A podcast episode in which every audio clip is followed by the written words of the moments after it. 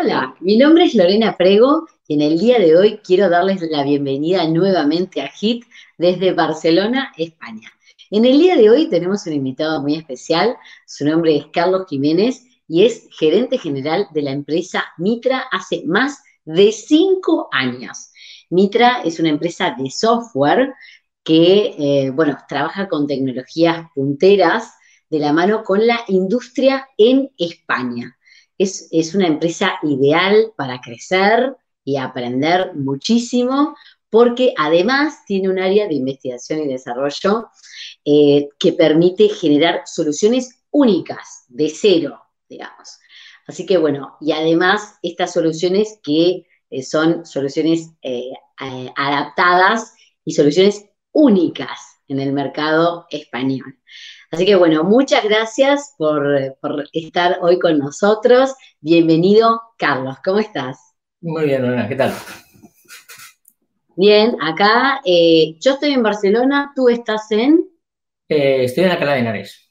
Nosotros tenemos Alcalá de Henares, que es eh, en, Madrid. Madrid. Vale, perfecto.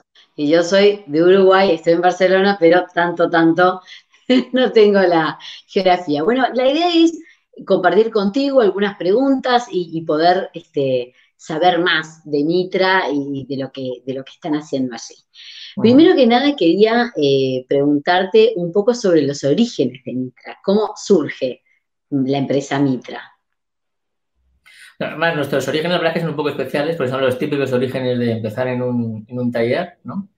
Eh, las personas que montamos la empresa, tanto yo como José Antonio Corral, que es la otra persona que también está como CEO de la, de la compañía, eh, ya hacíamos soluciones como expertos eh, dentro de una gran multinacional para el mundo de la industria. Cada vez que había un proyecto singular, un proyecto complicado en España y algunos incluso fuera de España, proyectos muy especiales, termosolares o cosas muy, muy innovadoras que eran los primeros proyectos que se hacían, nuestro rol era ir allí y definir con los que iban a hacer ese proyecto cómo se tenía que ejecutar.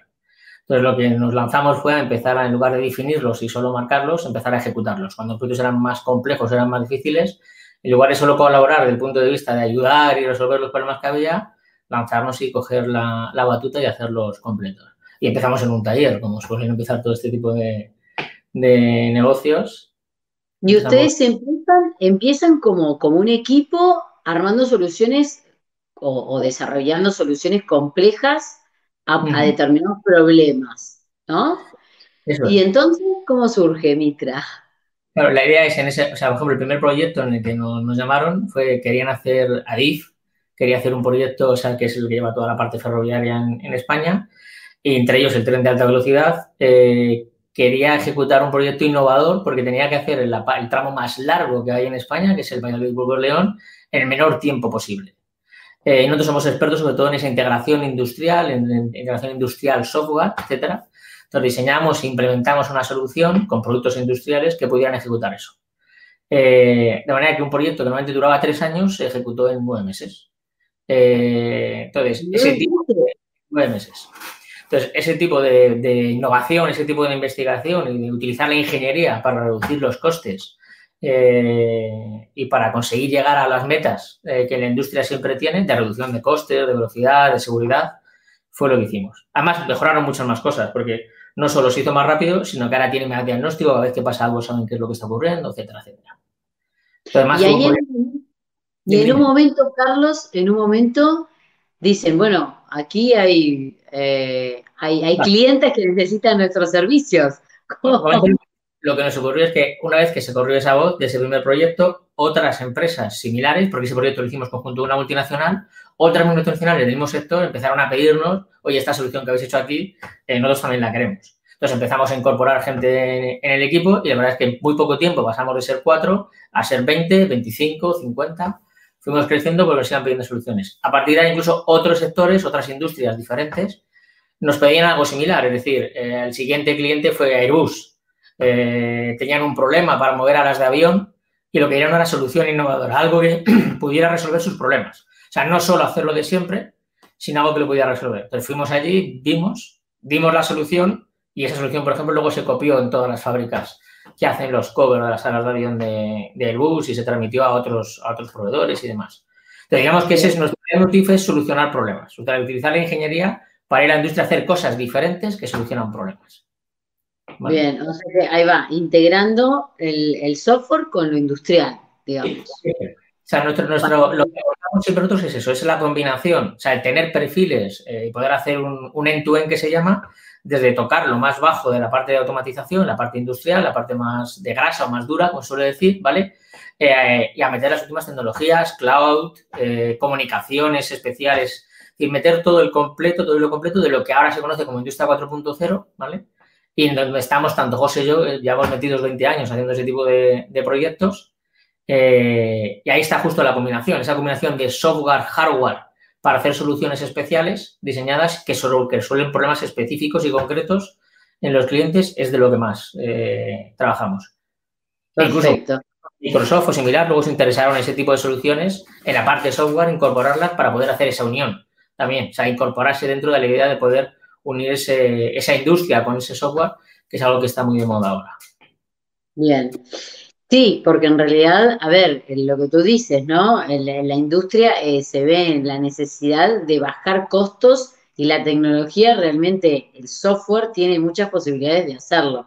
O sea que en realidad están en la unión de estos dos, de estos dos mundos, industriales y software, generando soluciones end-to-end, de principio a fin, y innovadoras. Y esto fue un poco boca a oreja.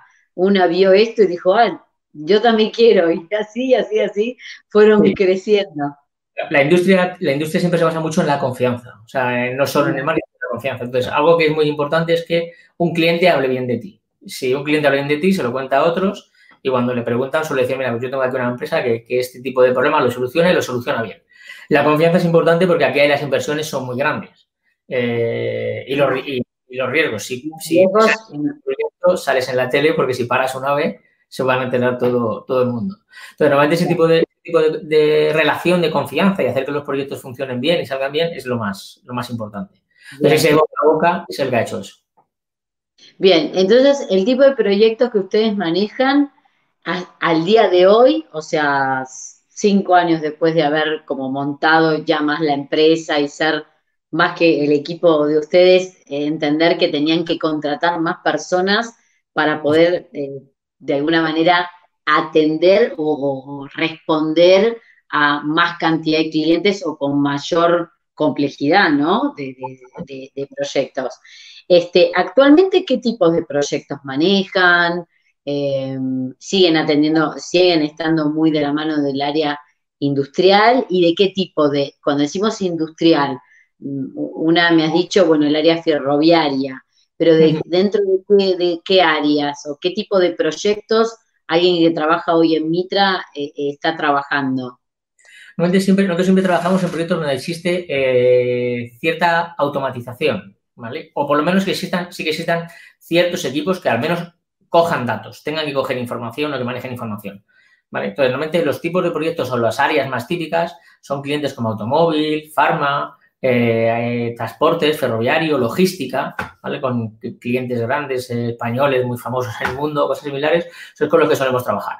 Normalmente todo este tipo de clientes lo que suelen tener son plataformas, hardware, plataformas de automatización. Eh, ya digo, no tiene por qué ser solo de factorías, a veces es gente como, como Red Eléctrica, también tiene ese tipo de problemática, también tiene cierta automatización. Entonces, en esos proyectos lo que combinamos nosotros son expertos en el área industrial que trabajan de la mano con expertos en la parte de software para desarrollar ese tipo de soluciones. Normalmente son proyectos eh, de tamaño medio grande, es decir, entre seis meses y tres años, ¿vale? Por ejemplo, que suelen durar ese tipo de proyectos, eh, pero también con un enfoque muy de cliente, es decir, nosotros no trabajamos para el proyecto, digamos, como una consultora donde mandamos gente, vive allí y luego se vuelve, sino que hay una relación constante, porque al final es una idea y es una innovación y es mejorar ese tipo de problemas constantemente, evolucionando el proyecto constantemente para, conseguir el objetivo final, que es mejorar el día a día del cliente, ¿no? Pues solamente que nos quedamos a vivir, pero en el sentido de que, de que nos suelen llamar a más proyectos. Pero cuando combinamos esos dos mundos, son eh, proyectos mixtos, donde están trabajando constantemente junto desarrolladores de software, con desarrolladores de software pero industrial o con gente de hardware industrial, para poder montar ese tipo de soluciones, diseñarlas, crearlas desde cero. O sea, desde la construcción de una máquina o sea, incluido, hacemos el diseño en 3D, tenemos gente dentro de la empresa que se encarga de ese diseño en 3D, del diseño en 3D, la arquitectura de hardware, software, el 100%. dar la, solución completa al, cliente. Completa, completa. Hardware, software, eh, todo. Cuando, cuando tú dices que los proyectos son de, de, seis meses a tres años, o sea que son proyectos largos, se podría decir que de alguna manera estas empresas o los clientes vuestros o algunos de estos clientes vuestros, eh, eh, ustedes son como su departamento de investigación y desarrollo de, la empresa, digamos, que, siguen dando esas soluciones innovadoras. Porque también esto es así, muchas empresas que son especialmente empresas grandes, industrias o cosas muy pesadas, son difíciles de, tener áreas de, desarrollo o de, investigación por su, la propia dinámica de la industria. Entonces, no, aunque lo quisieran, no lo, no lo pueden, no disponen de esa posibilidad. Entonces, ustedes pueden ir generando como ese vínculo cercano, por lo que entiendo, entender tan, tan a fondo el cliente que son como que se amalgaman con esa con ese cliente. No sé si entiendo correctamente lo que digo. Correctamente. Más nosotros, o hay muchos clientes que lo que dicen es que somos un proveedor que prescribe. Tiene un proveedor que dice qué tipo de proyecto habría que hacer, cuál sería el siguiente proyecto. Entonces, por eso también decía que normalmente no trabajamos en los clientes haciendo un proyecto y nos vamos, sino que nos solemos quedar allí porque ya vamos con el siguiente, con el siguiente. Cuando hemos visto uno, vemos cuál es el siguiente punto de mejora y hablamos en el día a día con ellos para ver cuál es el plan para seguir evolucionando. Además, es una cosa buena que cuando generas ese tipo de confianza en un sector industrial, a veces los clientes incluso te esperan. Es decir, saben que quieren hacer un proyecto y lo quieren hacer contigo. Prefieren esperar seis meses a que tengas la capacidad para poder ejecutarlo antes de lanzarse a hacerlo con otro tipo de proveedor eh, que no tiene ese, conocimiento. Entonces, si trabajamos mano a mano, o sea, incluso sí que es bastante común eh, que hagamos reuniones donde el cliente lo que quiere es preguntarnos qué opinamos nosotros de cómo poder mejorar un problema que están teniendo. O sea, que le demos nuestra idea para poder mejorarlo. es decir, se sientan todos a la mesa a, discutir, a discutir, a intercambiar ideas de, manera innovadora de cómo podemos resolver este problema, pero con ustedes en esa mesa. Esa labor de consultoría especialista de, soluciones, o sea, de, oye, tengo un problema, solucionamelo. O sea, clientes, o sea, de grandes cadenas de supermercados a que lo que nos llaman para hacer ese tipo de proyectos, o sea, lo que buscan es eso. Es decir, eh, oye, yo tengo este problema, ¿vosotros qué opináis? ¿Cómo se puede resolver? Sabemos que habéis resuelto problemas similares, ¿Cómo creéis que podemos resolver esto? Y nuestra labor es investigar, estudiar, utilizar universidades, que tenemos alguna cátedra de investigación con ellas, eh, para ver qué podemos hacer. Por eso siempre estamos en continua investigación. Aunque no se vaya a meter en un proyecto concreto y si vemos algo que nos suena, que podemos aplicarlo para solucionar algún problema que hemos estado viendo durante el transcurso de estos años, lo probamos a ver, que, a ver si puede ser una tecnología útil. Bien, o sea que tienen un vínculo también con una cátedra de universidad, ¿qué quiere decir? Eh, ¿cómo sería ese vínculo? Lo que hacemos es que ciertos proyectos especiales, eh, proyectos que, no, que no hay un cliente concreto que nos lo esté pidiendo, pero que sabemos que solucionan problemas, eh, estudiantes de máster, estudiantes que han sacado muy buenas notas, ¿vale? Están dentro de esa cátedra, pagados por la cátedra, o sea, no están trabajando, digamos, en el día a día de los proyectos y lo que hacen es ese tipo de investigación. Eh, seguridad industrial, reconocimiento de objetos a través de visión artificial de forma autónoma con Deep Learning, o sea, proyectos de ese tipo que son muy innovadores. Eh, primero los probamos ahí, sobre todo porque en un cliente industrial, antes de arriesgarse a hacer una inversión, suele querer hacer una prueba y quiere ver que, oye, que esto va a funcionar, porque tiene, tiene expectativas de poder funcionar. Y nosotros también, antes de perder el tiempo en, en hacer algo que luego no dé resultado óptimo, siempre nos gusta probarlo. Entonces, ahí están esos estudiantes que se dedican a hacer ese tipo de investigación constante. Carlos, ¿y esa investigación la hacen en el taller que tienen ustedes ahí en Madrid o en la universidad? No, se hace en la universidad. Lo que pasa es que como en el taller tenemos un montón de material, eh, porque tenemos un laboratorio, o sea, tenemos dos, laboratorios. Hay un laboratorio de ciberseguridad industrial que pertenece al INCIDE, o sea, que es un laboratorio oficial eh, en España, digamos, de ciberseguridad industrial. Eh, y tenemos otro laboratorio de, cacharreo, por ejemplo, tenemos un montón de equipos diferentes, montones, a todo lo que ya sale por ahí no lo compramos para probarlo. Entonces, normalmente eh, hay material en los dos sitios. Si el estudiante necesita algo muy especial, como un robot, un maniquí, una camilla, o alguna cosa que da masajes automáticos eh, a personas y cosas de ese tipo, viene al laboratorio y lo prueba en el laboratorio. Y siempre igual, siempre, estamos hablando de ingenieros de automatización y ingenieros de software, porque los dos colaboran en este tipo de desarrollos. Como que se comunican todos y, de alguna manera todos esos laboratorios suman entre sí. Sí, normalmente es el tipo de labor de investigación. Además, es la que más le gusta, el perfil típico de Mitra, digamos, a la gente de Mitra, lo que más le gusta es eso. Existe cierta rivalidad a cuando viene el siguiente proyecto marrón o el siguiente proyecto complejo, innovador, todos quieren estar ahí. Hay que soler ah. echar de la oficina de que, oye, ya está bien. Pero cuando estás haciendo ese tipo de cosas, divierten, entonces siempre, siempre la gente se ese tipo de cosas. Como desafíos. ¿Cuál sería el proyecto que dices, bueno, este ha sido, eh, digo, para atrás, porque eh, para de lo que están haciendo, bueno, pero ¿cuál es el proyecto que, dices y que, estuve mirando, investigando un poco de ustedes? Eh, había alguna nota de prensa, pero ¿cuál, ¿cuál sería el proyecto que tú dices, bueno, no es el mejor, porque el mejor está siempre por venir cuando uno innova, pero ¿cuál, ¿cuál dirías que fue uno de los proyectos que realmente te dio orgullo o que, realmente dices, ostras, no puedo creer que lo hicimos, o, sí puedo creer, pero lo hicimos nosotros. El proyecto más especial que tenemos, especial sobre todo, es el proyecto de, la AVI. Eh, es especial por dos motivos. Primero, porque es un proyecto realmente muy difícil técnicamente. Eh, ¿Cuál proyecto? ¿Cuál es el proyecto, Carlos?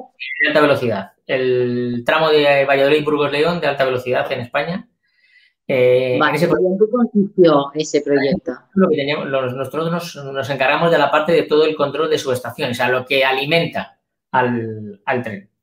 Entonces, una de las cosas más difíciles que tuvimos que hacer es que normalmente se cableaban ese tipo de señales, se cableaba lo que controla esa alimentación de esos trenes y nosotros lo que hicimos fue desarrollar para que en lugar de que se cableara, se comunicara.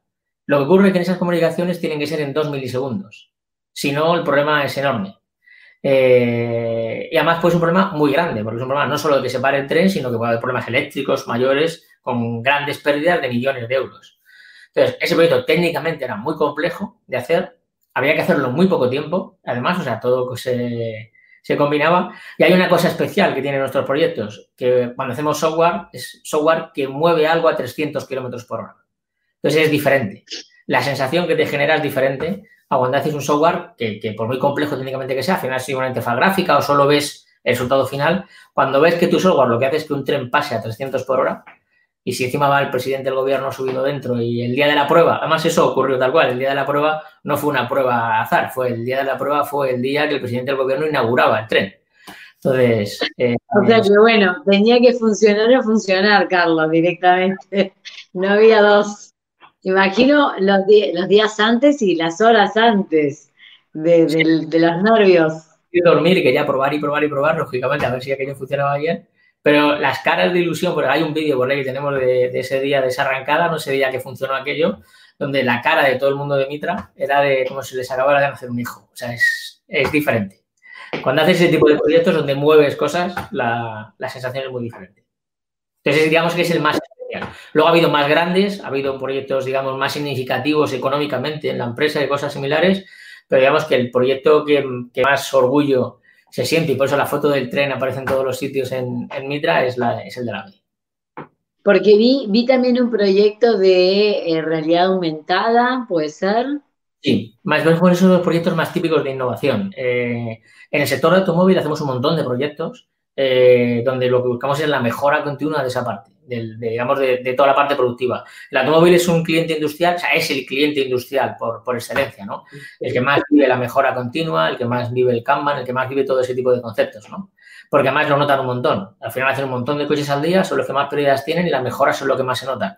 Por eso digamos que el vínculo automóvil-Mitra es muy bueno, pero nosotros somos una empresa enfocada a la mejora de los clientes y ellos necesitan la mejora constante, ¿vale? Nosotros les damos ideas y mejora. Y ahí, por ejemplo, fueron, fueron dos proyectos, lo que se hicieron juntos, uno es recoger datos de cuál era el estado de todas las líneas para mejorar y aumentar mucho la velocidad en la que se resolvían problemas. Ese proyecto ha sido un éxito enorme, además lo hemos replicado eh, cinco o seis veces, de los pocos proyectos que, puedes decir que, han sido tan exitosos que el cliente quiso copiar y pegar tantas veces como pudiera en el resto de sitios, ¿no? Eh, o sea, directamente al cabo de los tres meses ya veía que generaba un montón de valor ese tipo de proyecto. Y además hicimos un proyecto de, investigación donde lo que hacíamos es que en los armarios eléctricos, eh, además eso fue desde la cátedra, o ahí se empezó ese proyecto, detectamos automáticamente qué es lo que hay, qué es lo que hay colocado. Entonces podemos decir al cliente, es hacer inventarios automáticos y ver si las cosas están donde tienen que estar. Y algo que es muy importante para ellos, cuando tienes tantísimos dispositivos como tienen ellos, tantísimos assets, gestionan más de 40.000 dispositivos dentro de una fábrica de ese, de ese tamaño, es conseguir hacer los inventarios anualmente de forma rápida, saber que eso está ahí con una tablet. Entonces, le salían las etiquetas, sabía que fallaba. Entonces, todo ese tipo de mejoras, documentación rápida, todo ese tipo de mejoras, fue un proyecto que, este, digamos, el propio cliente estaba tan orgulloso que hizo notas de prensa, vídeos en YouTube, se lo publicó en un montón de sitios. Más, dentro competían todas las fábricas del mundo, además es un cliente multinacional del grupo Volkswagen, o sea, alguien muy grande, y ganaron el premio de innovación gracias a ese, proyecto. O sea, fueron la empresa, la fábrica más innovadora del grupo Volkswagen gracias a ese tipo de proyectos. Y gracias a Mitra, que lo eh, pensó y lo ejecutó. Ellos no tienen una, además hay una muy buena relación con ellos y no tienen un agradecimiento especial por el esfuerzo en, ese, en esa labor de inventar ese tipo de cosas, con lo que conlleva innovar. Innovar al final es muy bonito, o sea, que es importante y queda muy bien, pero innovar también tiene esa parte de, constantemente, a veces descubre grandes cosas, pero también tienes que arreglar grandes problemas. Entonces, innovar tiene ese puntito. Bien. ¿Cómo es eh, ¿cómo es, Carlos, eh, la experiencia de trabajar en Mitra? ¿Qué es lo que una persona que, trabaja en Mitra vivencia o, alguien que quisiera empezar a trabajar en Mitra va a vivir? Lo, primero que, se va a encontrar es que hay un ambiente de aprendizaje constante. Es decir, eh, la mejora constante y la idea constante no solo la llevamos a nuestros clientes, sino que nosotros la vivimos en el día a día. Nunca es suficiente, eh, no tenemos, eh, digamos, cortapisas, o sea, queremos que somos capaces de hacer cualquier cosa. Entonces, esa innovación constante, esa mejora constante, la hay del minuto uno. Además, hay una cosa que nosotros tenemos en Mitra que se dice mucho, que es que eh, cuando nosotros damos formaciones, que damos un montón de ellas, de todo tipo, de nube, etcétera, pagamos bastante dinero en formación a nuestra gente, luego es para usarla que es algo de lo que es más importante de todavía. decir, no solo es que te vamos a enseñar, sino que luego te vamos a dar la oportunidad de probarla de hacer que desarrolles ese tipo de, tecnología. Además, lo que va a donde todos los compañeros que están al lado tienen ese mismo tipo de conciencia de, innovación. Entonces, claro, a trabajar al lado de ese tipo de, personas motiva al hecho de que siempre quieras mejorar, porque te das cuenta de que efectivamente gente muy joven, con perfiles muy jóvenes, consigue hacer grandes cosas y habla de tú a tú con, con empresas tan grandes como Microsoft o como Amazon o como Siemens, habla de tú a tú eh, probando productos que todavía no han salido al mercado con ellos, etcétera. Entonces, eso da esa sensación, digamos, de innovación constante. Entonces, lo que se van a encontrar es eso, ¿vale? Del minuto uno. Cuando, cuando, cuando, dices, cuando formación, Carlos, ¿te refieres, por ejemplo, a certificaciones de qué estilo? Para decir dos o tres y, tener claro de qué estamos hablando, porque hay unas certificaciones que son relativamente poco baratas, digamos, y otras certificaciones en el mercado que son bastante costosas. ¿Cuáles son las certificaciones de las que tú hablas? Hay, hay, un plan de todo, pero normalmente estamos hablando, por ejemplo, de certificaciones de las oficiales de Amazon, de las de Azure oficiales, ¿vale? Pero hemos llegado incluso a hacer certificaciones oficiales de expertos en seguridad que cuestan unos 9.000 euros, más o menos en el mercado, o incluso algunas algo más caras que nos han llegado a costar unos 16.000, 17.000 euros, ¿vale? El roadmap completo de una formación. Es decir, como por ejemplo, llegar al nivel máximo de certificación de una persona en los cuatro niveles, eh, cuesta esa cantidad. Normalmente siempre pagamos, o vamos haciéndolo poco a poco, ¿vale? Pero en grupos, o sea, siete, ocho personas a la vez, se forman para ir alcanzando esos niveles completos para llegar a ser expertos. Nuestro principal valor es la gente que tenemos. O sea, contra más cosas se van a hacer, eh, más soluciones podemos dar en, en Mitra. Si contra más listos, mejor. Y cuanto más cosas se van a hacer, mejor. Bien, o sea que entonces lo que dije al principio, que es una empresa ideal para aprender, está en lo correcto. Sí. correcto. ¿Cuál es, eh, cómo, cómo, se conforman los equipos? O sea, ¿cómo, ¿cómo están hechos los equipos? ¿Se dividen cómo? ¿Por cliente, por tecnología, por conocimiento? ¿Cómo es la dinámica interna de...? Nuestra estructura es eh, muy similar, muy similar a la idea que tiene Spotify de cómo estructurar la ingeniería. Eh, más nos inspiramos en, esa idea. Nosotros siempre estamos buscando en los top, a inspirarnos en, top como Netflix o similares, ¿vale? Para aprender de ellos, de cómo desarrollar ese tipo de proyectos. Entonces, nosotros lo que tenemos son equipos que funcionan de forma autónoma, o sea, equipos que son de hasta 10 personas, donde ellos desarrollan el 100% del proyecto. Son los responsables de hacer todo ese desarrollo completo. Eh, esos equipos están divididos entre la parte industrial y la parte de software. Es decir, cuando un proyecto es muy grande y combinan los dos, dos equipos colaboran para poder hacer ese tipo de proyecto. O sea, ah. equipos, de uso, equipos de la parte de software y equipos de la parte industrial autónomamente. Si hay un cliente que necesita los dos, va los dos o, miembros de los dos. Eso es, colaboran los dos, ¿vale?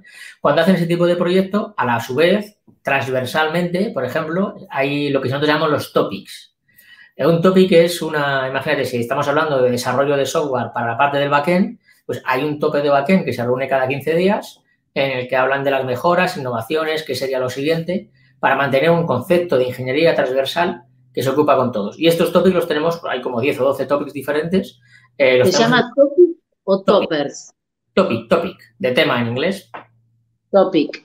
¿Que topic es una persona o es un concepto? ¿Es una persona que es el como el principal, el que más sabe o...? No, no, lo que hay en esos topics son reuniones donde puede haber ah, seis, ocho, incluso hay algunos que son más grandes que tienen hasta ocho personas diferentes eh, lo que hay es un vocal solo y el vocal lo único que se tiene que encargar es de que esas reuniones se ejecuten. Cuando se habla allí y se decide en esas reuniones qué es lo siguiente de mejora, eh, se vota entre todos y lo que se hace es que se deja tiempo libre a, cierto, a, algún desarrollador, a que toque en cada caso, para, para elaborar y desarrollar esa mejora.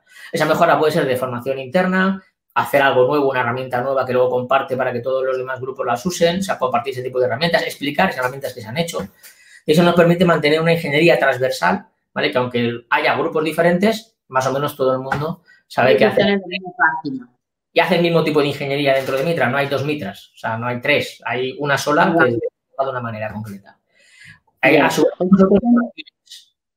Son reuniones donde se toca determinados temas que apuntan a la mejora y luego de esa discusión donde alguien la, la coordina, de, ordena que eso esa reunión vaya a buen puerto, después de esa reunión se les da un tiempo para que logren esas mejoras que se vota, perdón, se vota en esa reunión y se define cuál es la mejora y en ese salen de esa reunión a en, sus tiempos fuera de lo que es el proyecto en sí, se dedican a ejecutar y llevar adelante esa mejora que todos han votado, ¿es así? Eso, por ejemplo, si tenemos, si se decide que, que estaría bien que alguno de los expertos en seguridad que tenemos explicaran algunos de los conceptos de seguridad en un backend, o sea, cómo se debería hacer un backend que fuera 100% seguro, esa persona se le da tiempo para prepararse la charla y luego durante un día, el día que se elige, durante una hora, nos cuenta a todos cómo se debería hacer. Y si, por ejemplo, ejemplo, establecer algo marco, es decir, oye, unas reglas a escribir o una semilla de software para que todo el mundo la utilice y siempre sea así, se le da el tiempo para poder hacerlo y así todo el mundo luego se alimenta de esa... De esa... El conocimiento eh, se mueve de manera dinámica en el equipo, entre los equipos. Eso es. Luego, ¿cuál es el futuro? ¿Eh? o sea, sí tenemos más grupos, porque luego hay una guild que se llama, que lo que cuando son temas son más transversales, o sea, son más globales de eh, buenas prácticas en la gestión de proyectos, ¿vale? Entonces, esas son abiertas y ahí se puede unir quien quiera, son iguales, son parecidos a los topics, pero no es obligatorio que seas un desarrollador de backend. Puedes ser alguien de cualquier otra cosa, pero te interesa ese tema, te unes y es parecido, pero ese sí que es abierto a que se una cualquier persona. ¿Cada, cuántos son los topics? 15 días, como mucho. Es obligatorio que sea cada 15 días. Además, se, se miden y se... Bastante frecuente, digamos. Cada 15 días. Bien. Y Carlos, última pregunta. ¿Cuál es el futuro de Mitra? Es decir, ¿hacia dónde está mirando? ¿Hacia dónde se proyecta Mitra? Ahora hay, dos, cosas principales que estamos eh, focalizando en el futuro, ¿no? Eh, aunque no después de la pandemia no es, la, es una etapa más complicada, ¿no? Pero eh, hasta ahora la verdad es que nosotros tenemos la suerte de que no la hemos sufrido tanto como otras empresas. Al ser una empresa muy de nube, hemos tenido la suerte, y esperemos que siga así mucho tiempo, ¿no? de que nuestros proyectos siguen, siguen vivos, ¿no? Entonces, hay dos, dos puntos principales. Uno es eh, internacionalización, o sea, pasar a hacer proyectos, eh, ya, estamos, ya hemos hecho muchos fuera, pero hacerlos más frecuentemente proyectos eh, fuera de España, incluso acompañando a nuestros clientes fuera de España para hacer el mismo tipo de proyectos que estamos haciendo ahora mismo. Ya tenemos algunas oportunidades de algunos temas en México, en Alemania, en Italia, para poder hacer ese tipo de, de proyectos. Y luego conseguir llegar incluso más lejos todavía en nuestro end-to-end eh, que es en la parte de soporte. Es decir, no solo hacer el proyecto, sino que muchos de nuestros clientes nos demandan que luego eh, que nos quedemos durante más años dentro de ese proyecto haciendo la parte, digamos, de, mantenimiento de, ese proyecto, mantenimiento desde el punto de vista IT. Entonces, estamos empezando a comparar perfiles especialistas en la parte de, de, IT, la parte de ITIL, por ejemplo, para que se pueda llegar a hacer ese tipo de cosas. Cosas como crear un SOC, o sea, sistema de monitorización continua de, nuestros clientes y cosas similares. Esa es la siguiente evolución. Entonces, ahí estamos justo preparándonos y cogiendo perfiles para poder hacer eso. Bien, muy bien. Bueno, Carlos, ha sido un gusto tenerte hoy en, nuestro programa, eh, conocer más de Mitra y entender, porque desde afuera es, es difícil para alguien que está afuera, por más que pueda ver algún algo o una página, es difícil entender qué es una empresa, sino esto de los equipos, su vínculo con el área industrial, o sea que es, muy importante. Entonces, bueno, te agradezco muchísimo esta, esta entrevista, tu tiempo y eh, bueno, quiero decirles a todos que vamos a dejar en los comentarios el contacto de Mitra para que ustedes tengan eh, acceso a la página web donde tienen también mucha información de los proyectos eh, que, están haciendo, porque es, bueno, están trabajando con muchos proyectos y contactos, preguntas, consultas para eh, lo, que, lo que quieran saber o preguntar. Así que muchísimas gracias. De nuevo, gracias a ti, Carlos, por, este, por esta oportunidad. Muchas gracias. Bueno, que estén todos bien y nos vemos la próxima en HIT desde Barcelona. Muchas gracias a todos.